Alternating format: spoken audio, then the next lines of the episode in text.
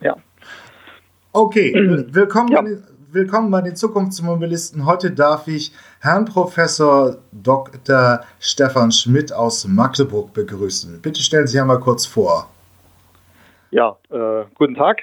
Ähm, wie gesagt, mein Name ist Stefan Schmidt. Ich bin Juniorprofessor für äh, autonome Fahrzeuge an der Otto von Guericke Universität und ich bin das seit 2013 und vertrete hier so mehr oder weniger äh, Themen rund um die Planung und um die Regelung äh, automatisierter Fahrzeuge. Ich komme ursprünglich äh, so ein bisschen aus dem Pkw-Bereich und habe mich aber in den letzten Jahren relativ stark Richtung, ja, Richtung Mikromobile entwickelt. Ähm, das autonome Lastenrad ist zum Beispiel so ein besonderes Steckenpferd von mir. Ähm, sind Sie denn klassischer Maschinenbauingenieur oder? Ja, ich habe äh, Mechatronik studiert und ich bin hier auch ansässig am Institut für mobile Systeme am Lehrstuhl Mechatronik. Ja. Und äh, wir vertreten hier so quasi dann die Schnittstelle zwischen Maschinenbau, Elektrotechnik und Informatik äh, in den Studiengängen Mechatronik, Elektromobilität, äh, aber auch im klassischen Maschinenbau. Also gibt es jetzt in Magdeburg, wie lange gibt es diesen äh, äh, Studiengang Elektromobilität schon in Magdeburg? Der ist ganz neu, den gibt es erst seit diesem Jahr. Okay, aber im Prinzip auch ähm, das Thema aufgegriffen in Magdeburg. Ähm, genau. Kommen wir gleich mal äh, zum, zum jetzigen Projekt, dem Lastenfahrrad. Wie, wie ist es dazu gekommen und äh, also was sind die was waren die Faktoren, dass gerade dieses Thema bei Ihnen jetzt so hoch aufgehangen wird, auch mit einem eigenen Prototypen und ähnlichen? Ja, also zu, zunächst mal, ich mache das gemeinsam mit einem, äh, mit, mit einem Kollegen von der Informatik zusammen, dem ja. Herrn Junior Professor Zug. Und wir sind beide aus der, so ein bisschen aus der Pkw-Ecke gekommen. Und äh, immer wenn man mit autonomen PKWs letztendlich sich beschäftigt, Experimente machen möchte, ist das mit relativ viel Aufwand äh, verbunden. Und deshalb haben wir gesagt, wir brauchen eigentlich irgendwas, um unsere Algorithmen mal ausprobieren zu können, um das alles ein bisschen einfacher zugänglich zu halten. Und da ist dann relativ schnell dann die Idee des Fahrrades aufgeploppt. Ähm, wenn man aber das weiterdenkt, ähm, hat sich das eigentlich relativ schnell dann, ich sag mal so, zu einem Selbstläufer entwickelt. Weil die Idee, autonome Lastenräder durch die, durch die Innenstadt äh, zu schicken, ähm, hat eine ganze Menge Charme. Man kann letztendlich eine, ja, eine ökologisch sinnvolle Alternative zum, ähm, zum motorisierten Individualverkehr anbieten. Und das ist, glaube ich, ganz interessant. Ähm, ja, also ähm, da ist für mich ein kleiner Widerspruch drin, weil ich verstehe schon, dass momentan konzentriert sich das Feld eben auf die urbanen Mobilitäten, auch Lastenfahrräder, also ja. die, die, äh, die, ähm, die gestiegenen ähm, also wir bestellen alle im Onlinehandel 10% pro Jahr mehr. Der, der, äh, der Innenstadtverkehr ist in vielen urbanen Zentren wirklich nur noch schrecklich. Ähm, dass man da eine Entlastung schaffen will, ist, ist sicherlich nachvollziehbar. Aber sind autonome Systeme beim Stand der heutigen Forschung nicht auch noch mit dem Stadtverkehr sehr überfordert? Also sehr an der Leistungsgrenze? Also was, äh, was den autonomen Pkw angeht, der sich dann im äh, wirklich im urbanen Verkehr oder auch im urbanen Mischverkehr mitschwimmen muss, ähm, ja. da haben Sie sicherlich, sicherlich recht. Ähm, wir hoffen, dass wir mit den autonomen Fahrrädern äh, uns so ein bisschen äh, letztendlich in, in, den mehr oder weniger geschützten Verkehrsraum zurückziehen können. Wenn wir sagen, wir sind auf Radwegen unterwegs, okay. dann haben wir mehr oder weniger eine Infrastruktur, die ist dann für Fahrräder geschaffen.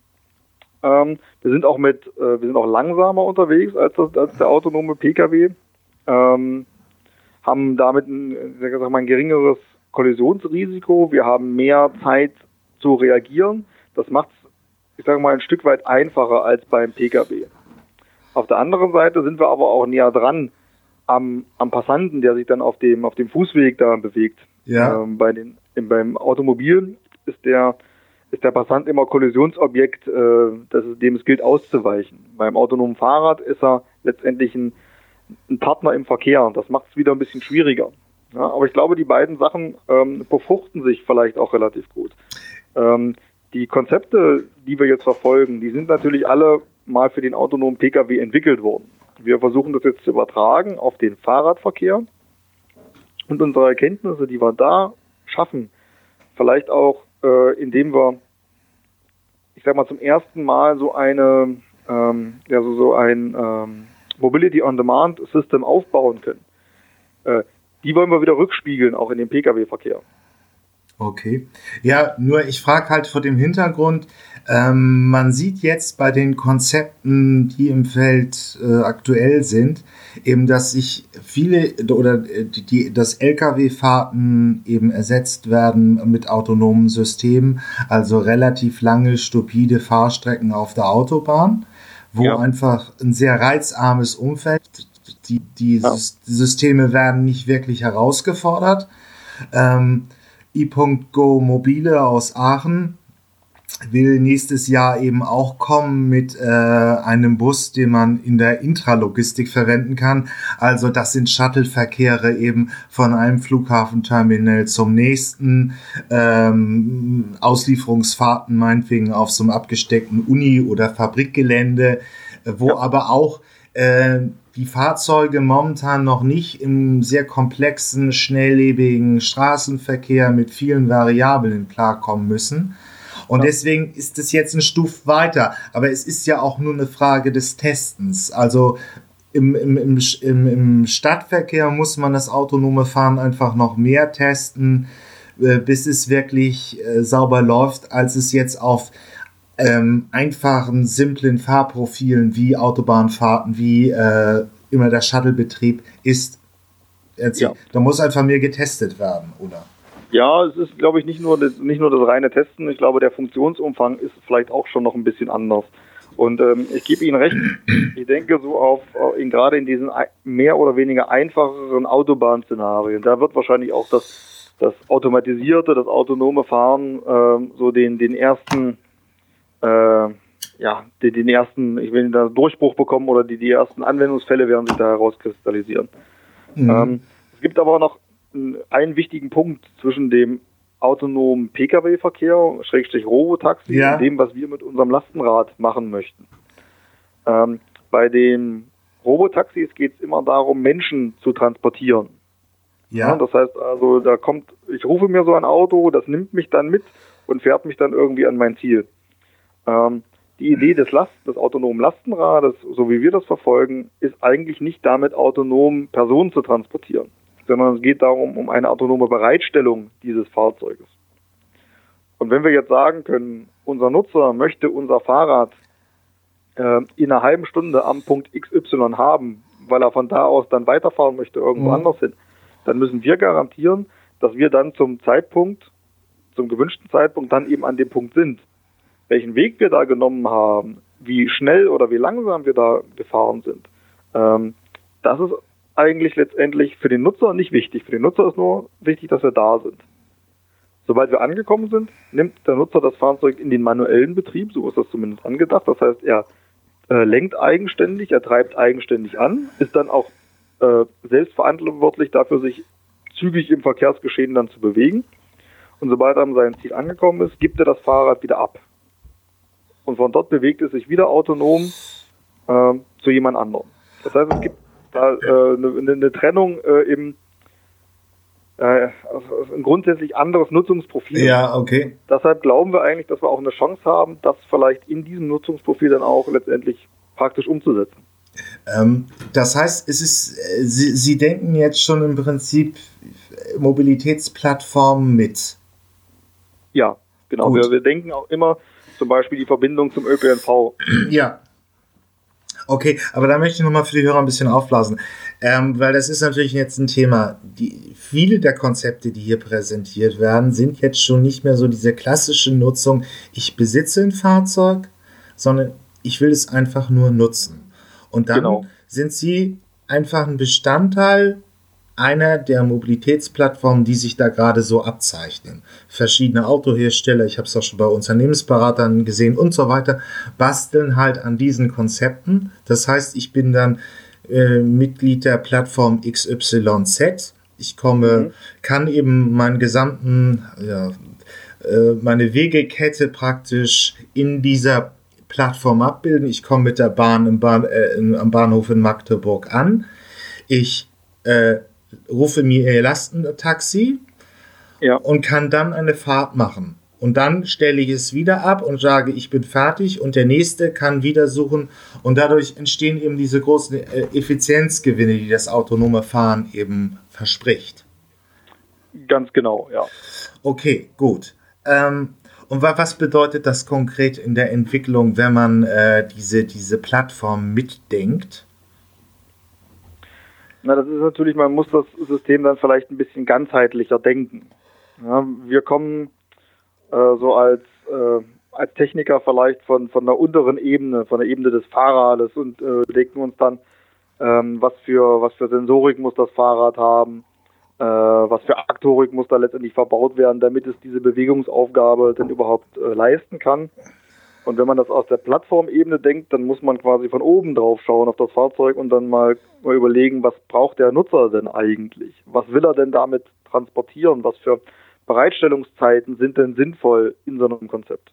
Okay. Und dadurch, dass wir in dem Projekt, was wir jetzt ähm, äh, betreiben, beide Perspektiven haben, sowohl die logistische von oben als auch die technische von unten, ähm, ist das ganz spannend auch zu sehen, wie sich diese beiden eben dann immer wieder befruchten. Ja, aber gehen wir mal von heute aus. Gehen wir mal von aus, ich bin jetzt irgendwie Kurierunternehmer in Berlin. Ja. Äh, ähm, und ich möchte, sagen wir mal, ähm, gewisse, sagen wir mal, ich liefere Pizza aus. Äh, wie würde da Ihr Angebot auf mich wirken? Also ich bräuchte keine eigenen Fahrzeuge mehr, sondern würde mir nur noch anhand meiner Bestellung praktisch die nötigen Fahrvolumen buchen. Mhm. Okay. Ja, äh, ähm, uns geht es zunächst mal darum, ähm, eine technische Machbarkeit darzustellen. Ja. Also ist, ist, das, ist das grundsätzlich möglich, dass ich so eine Rufbereitschaft äh, darstellen kann? Ist es technisch möglich, dass ich, dass ich dieses Fahrrad durch die Innenstadt schicke?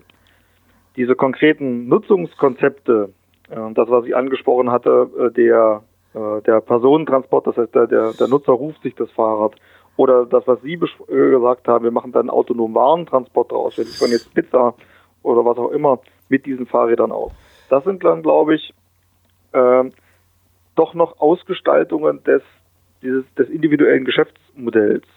Ähm, weil wenn ich jetzt sage, ich bringe Waren aus, dann muss ich natürlich auch irgendwie diese Übergabe der Ware regeln. Ja, okay. Ähm, ich muss die Bezahlung der Ware dann vielleicht auch irgendwie regeln.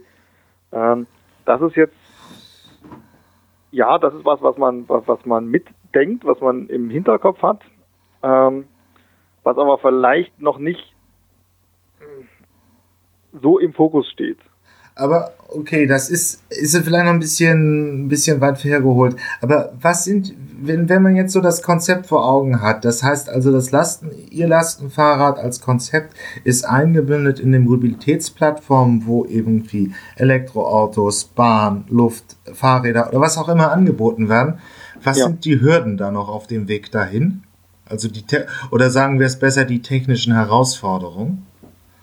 Die technischen Herausforderungen. Also die technischen Herausforderungen ähm,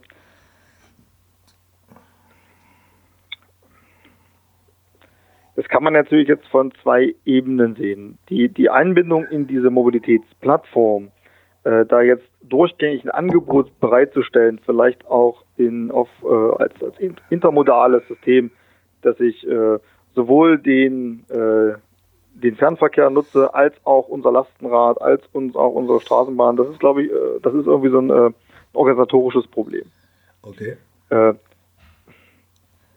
technisch würde ich sagen, liegen die Probleme, äh, wenn, wenn es in der Ausgestaltung des konkreten Fahrzeuges gibt, dass es sich von A nach B bewegen darf.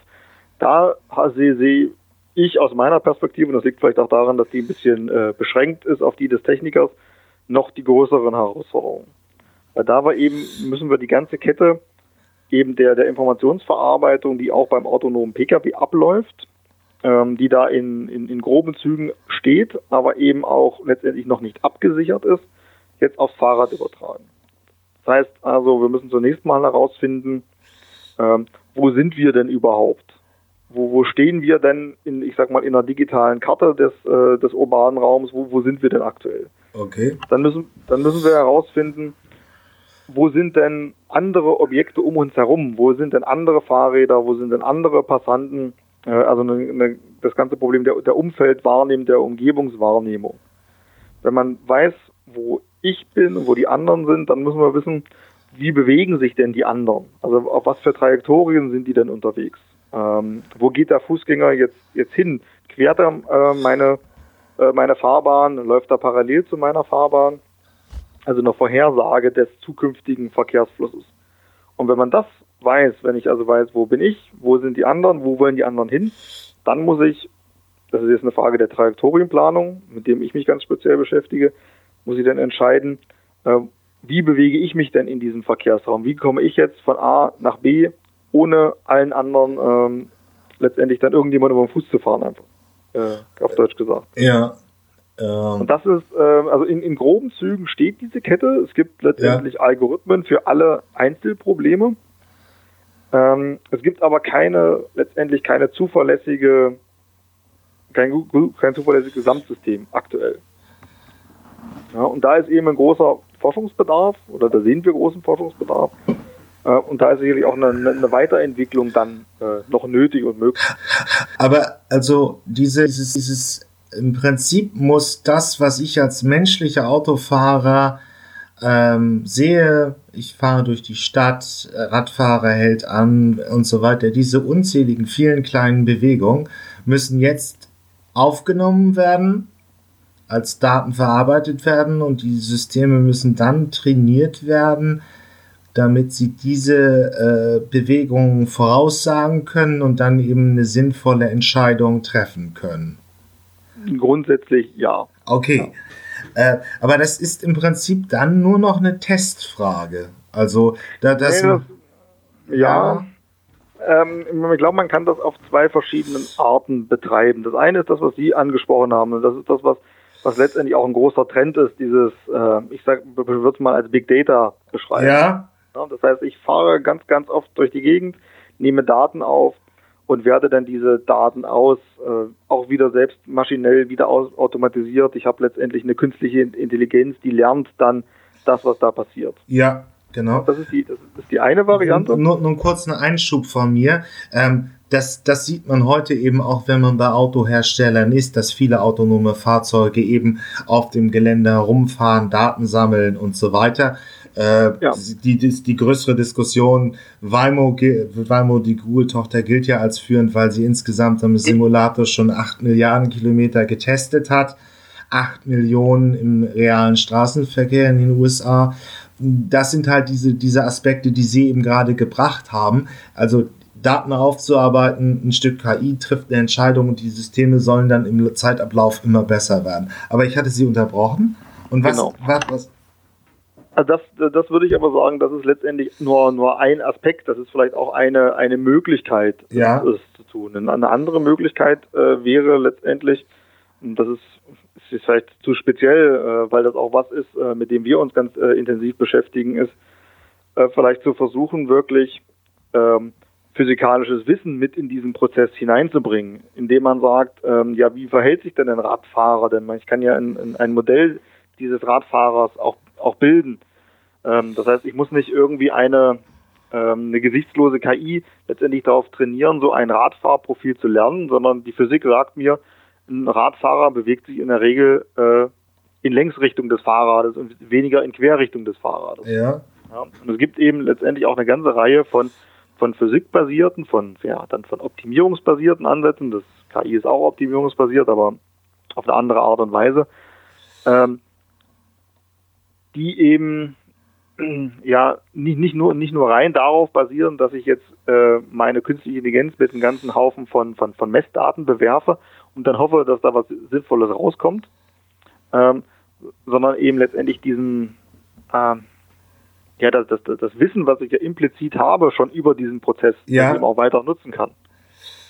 Also praktisch der, ja, okay, ich verstehe. Das ist wirklich ein bisschen kompliziert, aber im Prinzip äh, dass die Physik praktisch von Fahrbewegungen, von Umfeldbewegungen Straßenverkehr, also in 99,9 Prozent der Fälle steht ein äh, ähm, äh, äh, ähm, Fußgänger eben und liegt nicht auf der Straße, ja. äh, dass man das einfach in die Systeme mit einbringt. Ja, das, das Problem an diesen lernenden Ansätzen ist ja, dass, dass so ein ähm, äh, dass so eine künstliche Intelligenz erstmal nur das lernen kann, mit dem es auch konfrontiert gewesen ja. ist.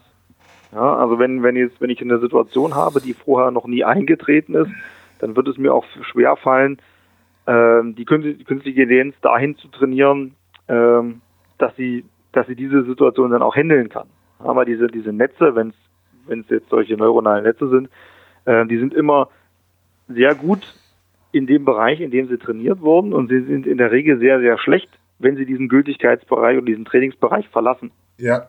Ja. Und das ist, glaube ich, eine ganz große Herausforderung. Das ist aber was, was die, was die Physik dann letztendlich vielleicht auch mitbringt. Ähm, weil die ist auch weiterhin gültig, auch wenn die Situation schon mal gesehen wurde oder sie, wenn sie nicht gesehen wurde. Dann gilt weiterhin die Physik. Okay, also im Prinzip, um das Ding zusammen nochmal zu bündeln, die Fahrentscheidung wird äh, getroffen und da gibt es dann eben das eine Feld, dass die KI praktisch ja mit den Fahrzeugdaten gefüttert worden ist, eine Entscheidung trifft, die basiert aber auf diesen ganzen Daten, die überhaupt erst im Fahrsystem drin sind. Mhm. Und, und Sie wollen das ergänzen oder erweitern um physikalische Aspekte, die ja, da, genau. Ich glaube, es gibt, ich, man kann, glaube ich, sagen, dass es diese, diese. Jo, hier ist das Ende erreicht diese Episode aus der Podcast-Reihe. Die Zukunftsversion, hier endet der freie Teil. Weiter geht's auf meinen Webseiten ähm, elektroauto.org slash Zukunftsmobilisten oder ähm, automatisiertes Auto.de slash Zukunftsmobilisten da kann man sich die vollständigen Interviews äh, gegen eine kleine Gebühr anhören. Ich habe auch eine Staffelung drin, also Menschen im AG 1 und 2 Bezug zahlen weniger als auch Studenten und Doktoranden. Schüler sind auch günstiger. Ja, ich freue mich aufs nächste Mal, wenn es wieder hier bei den Zukunftsmobilisten ein neues Interview gibt. Bis dann, tschüss.